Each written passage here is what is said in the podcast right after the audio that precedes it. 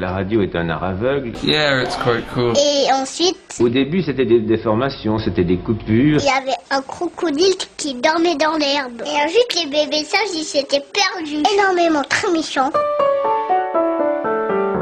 Quand Max débarque en forêt amazonienne à la recherche de son père, il ne sait dans quel guépier il va se fourrer.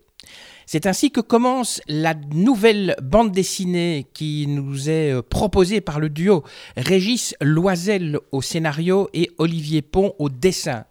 Cette bande dessinée publiée chez Rue de Sèvres s'appelle Un putain de salopard. J'ai eu le plaisir de rencontrer Régis Loisel et Olivier Pont dans le café du musée de l'auto Auto World en Belgique, c'est au cinquantenaire. Et la première question que je leur ai posée, c'est de savoir quelle a été l'inspiration derrière cette bande dessinée. Bah, L'inspiration date d'il y a euh, 25 ans. C'était une petite histoire que j'avais mis, euh, j'avais pris des notes comme ça, euh, d'un type qui, euh, partait au Brésil à la, recherche de son père et qui partait avec l'handicap d'avoir une, une chaude pisse euh, tout le long de l'album. Donc, mais ça, c'était le truc. Bon, après, il y avait des petites histoires. Et quand euh, nous nous sommes décidés euh, avec, euh, avec Olivier de, travailler cette histoire, je lui ai raconté et il m'a dit Ok, moi ça m'intéresse. Et on a commencé à la développer ensemble. Voilà. Alors, Régis Loisel, donc vous signez le scénario, mais en fait vous êtes aussi dessinateur. Est-ce que vous n'avez pas eu envie de faire la totale, à la fois le scénario et le dessin pour cette bande dessinée? Non, non, pas du tout. euh, euh, parce que je vous dis, c'est une histoire euh, qui, date de plus de 25 ans. Si j'avais eu envie, j'aurais eu le temps de le faire. Mais on ne peut pas tout faire. Euh, ça prend énormément de temps de faire la bande dessinée. On ne peut pas tout faire. Donc on fait des choix. On est obligé de faire des choix. Et par contre, le fait d'avoir ces petits scénarios dans mes tiroirs m'a permis de travailler justement avec Jean-Louis Tripp pour Magasin Général. Le Grand Mort aussi, qui était une vieille histoire avec Vincent Mallier. et puis maintenant, le, putain de salopard avec, euh, avec mon ami euh, Olivier Pont. Pont. Et tron Pont Non, c'est quoi Pont C'est ça, Pont. comme un pont. Alors, d'où d'où vient le nom de la bande dessinée, en fait, un putain de salopard? Qui a, qui a trouvé le nom? Euh, euh, moi, mais parce que ça s'imposait. hein. c'est parce que euh, à, plusieurs reprises dans, le- dans, le- dans les dialogues, il y a le mot salopard.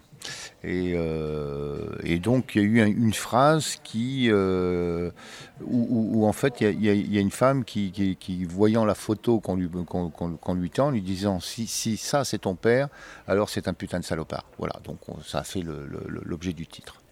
Et vous vous connaissiez avant, ou bien c'est la bande dessinée, justement, putain de salopard, qui vous a réunis? Ouais, donc on, se- on se connaît depuis euh, 25 ans à peu près. Moi, quand j'ai commencé la bande dessinée, mon premier éditeur c'était Vent d'Ouest et euh, c'était l'éditeur aussi de Régis pour Peter Pan. Et donc, du coup, on a eu l'occasion de se croiser en festival et puis euh, de plus en plus et de devenir amis. Et, euh, et voilà. Et lors d'un voyage en Guyane, il y a une bonne vingtaine d'années déjà, on avait commencé à échafauder le- les premières bases d'un scénario auquel j'ai repensé au moment où je suis revenu à la bande dessinée parce que moi je m'étais éloigné entre temps. Et je lui en ai parlé, lui m'a parlé d'un putain de salopard, et c'est comme ça qu'on s'est mis, euh, à- après 25 ans d'amitié, à se mettre à collaborer ensemble. Et euh, quand vous dessinez, vous utilisez votre expérience de réalisateur? Oui, je pense que tout sert, tout, tout ce qu'on a fait dans notre vie à un moment ou à un autre, quand on, quand on, on fait acte de création, euh, va nous servir.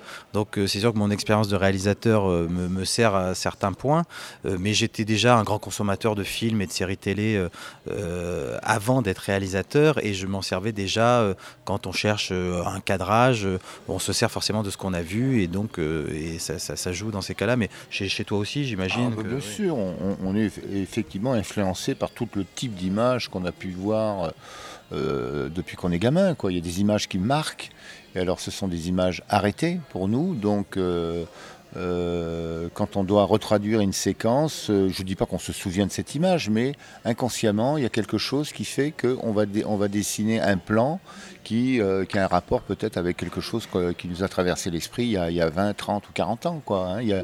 Je crois que c'est, ça a été notre nourriture. Donc en tant que nourriture, on on- c'est digéré, complètement digéré, puis ça ressort euh, au travers de la bande dessinée. Hein. La, bande dessinée étant un, médium à part, à part entière, mais c'est un médium qui a, qui a un peu un rapport à l'image, un peu comme le cinéma, un peu. Hein. Je ne sais pas ce que tu en penses, c'est un peu... C'est un peu ça. Bon, c'est une image arrêtée, la BD. on joue avec l'ellipse. et donc le cinéma, c'est une image continue, quoi. C'est une image qui déroule. On peut pas revenir en arrière. Mais est-ce que cette bande dessinée pourrait un jour devenir un dessin animé ou un film? Oh bah, tout est possible. Euh, dessin animé, je ne sais pas trop parce que ça s'adresse souvent à un public un petit peu plus jeune. Il faudrait que ce soit un dessin animé plutôt adolescent-adulte, mais ça aussi c'est possible. Non, non, mais après, euh, chaque fois qu'on fait un projet comme ça en bande dessinée, il est ouvert euh, et il y a des gens qui peuvent s'y intéresser, se dire ah, tiens, ça serait intéressant d'adapter ça. On verra si Steven Spielberg nous appelle demain, peut-être qu'on sera attentif. Pourtant, on ne peut pas dire que les adaptations de bandes dessinées en film ont été de très grandes réussites, hein non? Euh, alors celle auquel je pense en effet, c'était pas terrible. Attends, est-ce qu'il y a des contre-exemples un petit peu sans doute, non? Ben, le, film dont tu me parlais avec euh, Viggo Mortensen, euh, Violence. History of Violence. Ah oui, ça c'est formidable. Ah oui, c'est bien. C'était tiré d'une BD, oui. Oui, puis, puis non, mais il y, a certains trucs, Sin City, qui est assez intéressant. Ouais, ouais, voilà, non, c'est euh, parce que moi, je pensais à des trucs plus euh, récents euh, de BD franco-belge. À l'époque, euh, par Warren Beatty, Dick Tracy. Ça, c'était vachement bien, ça. Ah enfin bref. non, non, il y a des trucs, mais en général, on peut dire qu'à 80%, c'est de la daube. Hein. C'est vrai ça dépend qui fait l'adaptation et dans quel but. Euh, là, pour History of Violence, c'est David Cronenberg, donc il y a une vraie démarche après de réappropriation de l'histoire, une vraie démarche d'auteur. Euh, quand c'est fait juste pour décliner un univers qui a fonctionné en bande dessinée au cinéma, il peut arriver que ça ne fonctionne pas très bien. Parce que le problème, si vous l'adaptez au cinéma, euh, vous allez empêcher les gens qui vont lire la bande, enfin ceux qui ont lu la bande dessinée, de se plonger dans leur propre univers, même en lisant votre histoire, par exemple. Vous ne pensez pas que justement c'est ça qui pourrait être le problème? Non, mais de toute façon, pour l'instant, c'est pas un problème puisque c'est pas du tout d'actualité. pour l'instant, on sort une bande dessinée et on espère que les gens vont plonger dans cet univers. Si un jour quelqu'un est intéressé pour l'adaptation, ça, ça deviendra peut-être un problème, problème de riche. Et là, à ce moment-là, il sera l'occasion d'en discuter. Hein, Moi, je sais qu'il y, a 20 ans qu'on me sollicite pour adapter Peter Pan et j'en vois toujours, euh, je vois toujours rien venir. Il y a eu euh, là depuis deux, deux ans, euh, trois ans on veut adapter Magasin Général. Et puis j'ai appris, là, il y a, 3-4 mois, que tout le truc s'écroulait. Et puis euh, actuellement, il y a quelqu'un qui veut adapter la, quête de l'oiseau du temps. Je ne sais pas du tout ce que ça va donner. C'est surtout pour les. je pense que pour, pour nous, les auteurs, il faut se méfier du cinéma comme de la peste. Euh, c'est vraiment un, miroir aux alouettes. Pour, je parle pour le, fait d'adapter nos, nos, propres trucs. Euh, je, moi, je ne suis pas convaincu que ce soit. Ce soit ce soit très intéressant. Quoi. Il y a forcément une trahison, et alors peut-être que la trahison à ce moment-là peut être intéressante parce que une, reprise, une réadaptation, une réappropriation du, sujet fait par un, réalisateur de talent, oui, là ça peut fonctionner, mais euh, il y a des choses, c'est pas, pas génial. Hein alors, votre histoire, enfin l'histoire de, la bande dessinée, raconte euh, une personne qui va rechercher son passé. Euh, c'est assez actuel. Est-ce que vous pensez justement que ça peut encourager des lecteurs qui eux aussi veulent connaître leur passé? Ça va les encourager à continuer malgré les difficultés? Oh, pas du tout, c'est pas du tout le propos. Hein, enfin bon, bon euh, votre question est intéressante, mais euh, en, même temps, euh, c'est pas du tout ce qu'on a cherché nous. Hein.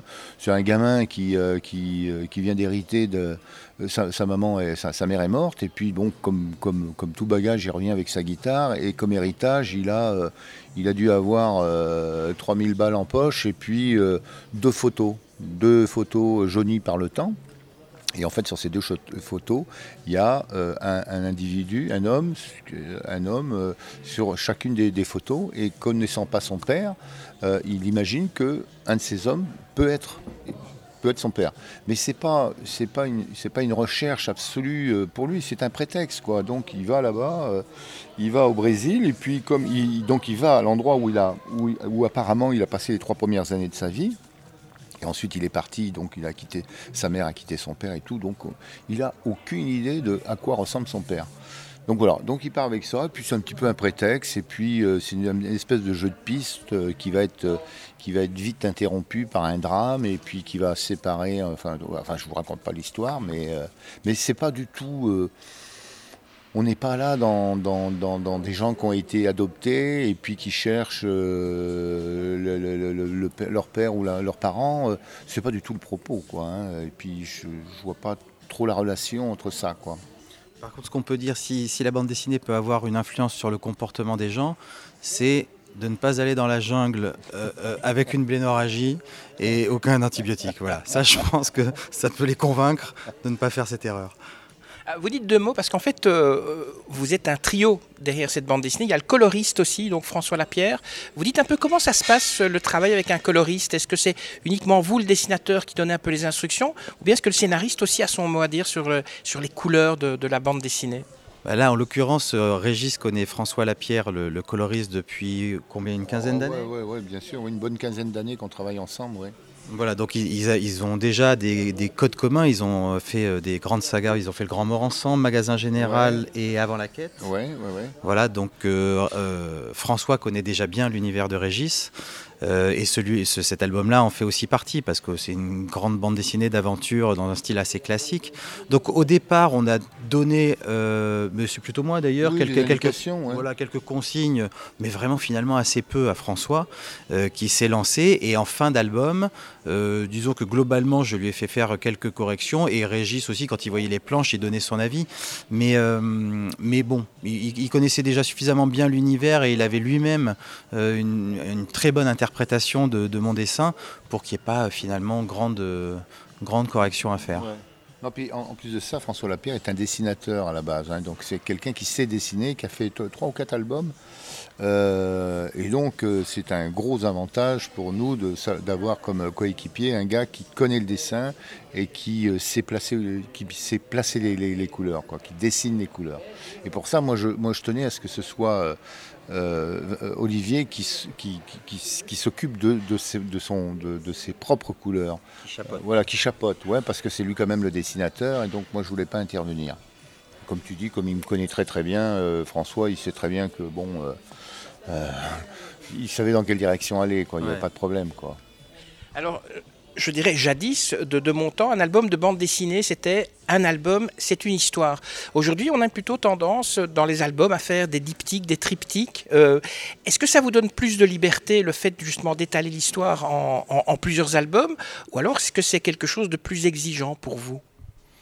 Bah le, non, mais le côté série a toujours existé. Je ne sais pas quelle était trop votre époque de, de lecture, mais la bande dessinée avant, c'était quand même beaucoup. Euh, euh, c'était assez feuilletonnant aussi, non? Il y avait des histoires, mais chaque, chaque album était dans le fond une histoire complète. Hmm. Euh, ici, voilà, ici, on a plutôt des histoires qui s'échelonnent sur 2, 3, 4, 5 albums. Est-ce que ça vous donne plus de liberté, justement, de pouvoir échelonner sur plusieurs albums? Ou bien c'est plus. Enfin, ça vous demande plus de, de travail? Non, mais ça demande évidemment beaucoup de travail, mais ça permet de développer un peu plus hus euh, et les personnages et les intrigues sur du long terme, un peu comme dans une série par rapport à un film de cinéma. Euh, film de cinéma qui va faire deux heures, une série, on va pouvoir développer pendant euh, dix fois, dix fois une heure ou parfois plus.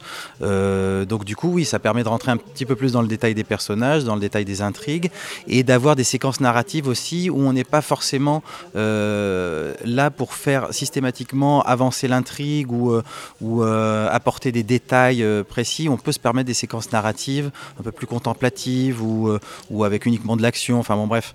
Euh, donc je dirais que le travail finalement est le même, parce que si on fait trois albums qui sont trois histoires complètes ou trois albums qui représentent une histoire euh, dans son ensemble, finalement il y a autant de travail à l'arrivée, mais sur la même intrigue, sur les mêmes personnages, ça permet d'aller un petit peu plus dans le fond. Et un putain de salopard, ça sera un triptyque, un diptyque, ou bien il y aura plus d'épisodes Vous en avez prévu combien Ne t'engage pas. Surtout ne t'engage pas. Moi, je me suis engagé parce qu'on m'a posé la même question avec Magasin Général où on avait dit, mais avec toute sincérité, non, non, non, ça va être un triptyque, en trois albums, ça devrait être réglé. Et on en a fait neuf.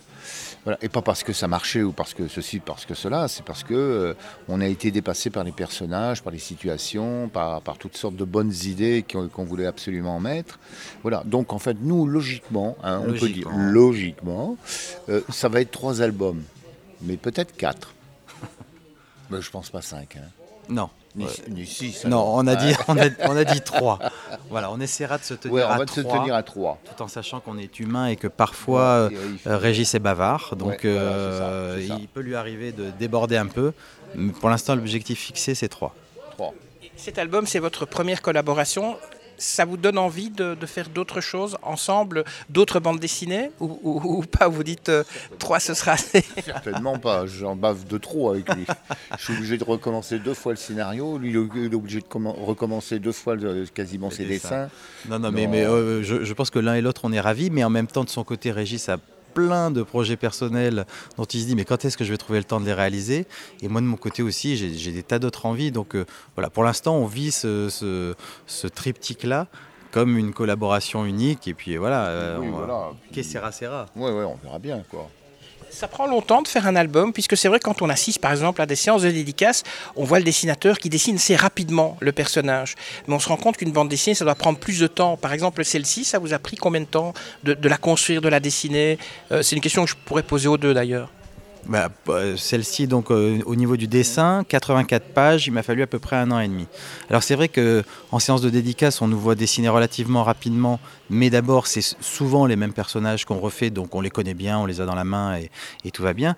Euh, Ce, qu'il faut, ce dont il faut tenir compte, c'est quand on est chez soi et qu'on dessine, on essaye, on recommence, on se trompe, on gomme et, et ainsi de suite. Et puis en fin d'album, là par exemple sur cet album-là, moi j'ai pris à peu près 5 mois pour faire des corrections.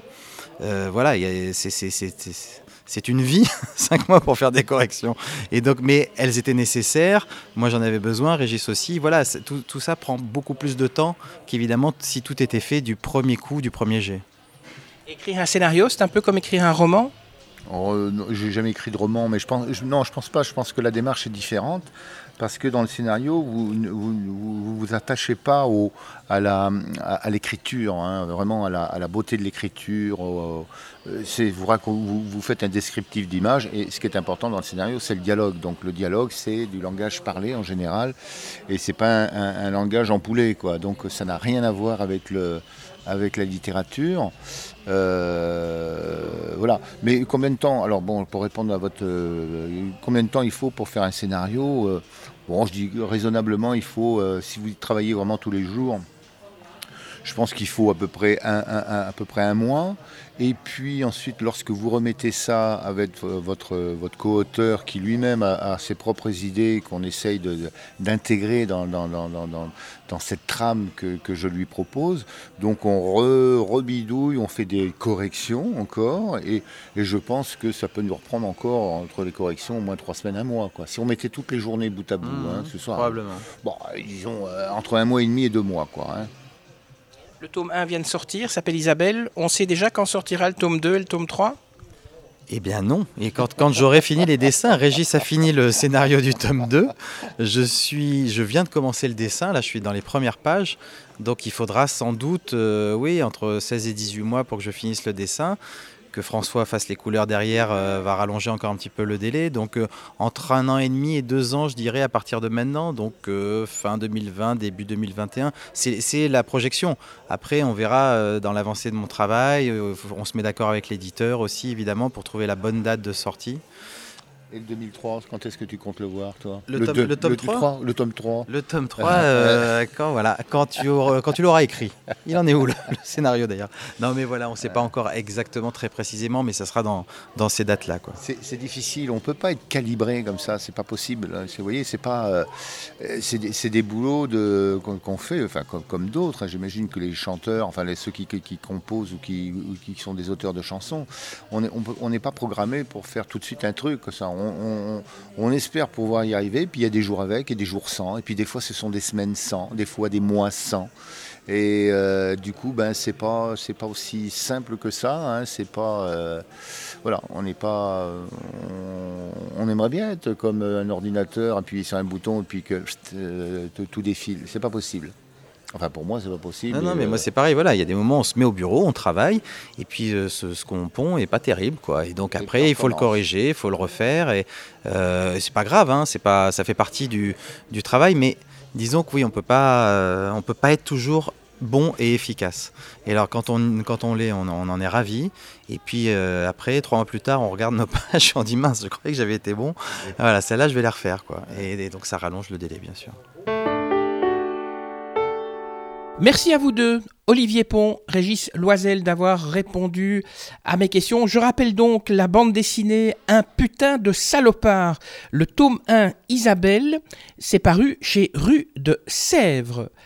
Alors, j'ai deux, trois petites choses à vous demander avant de libérer vos oreilles. Pourriez-vous cliquer sur j'aime pour me montrer que vous avez euh, aimé ce podcast? Un petit conseil, abonnez-vous aussi pour ne pas manquer la prochaine interview d'Eric Cooper. Et laissez-moi un petit commentaire sympa, ça fait toujours très plaisir. Merci et à bientôt. Ça y est, c'est fini.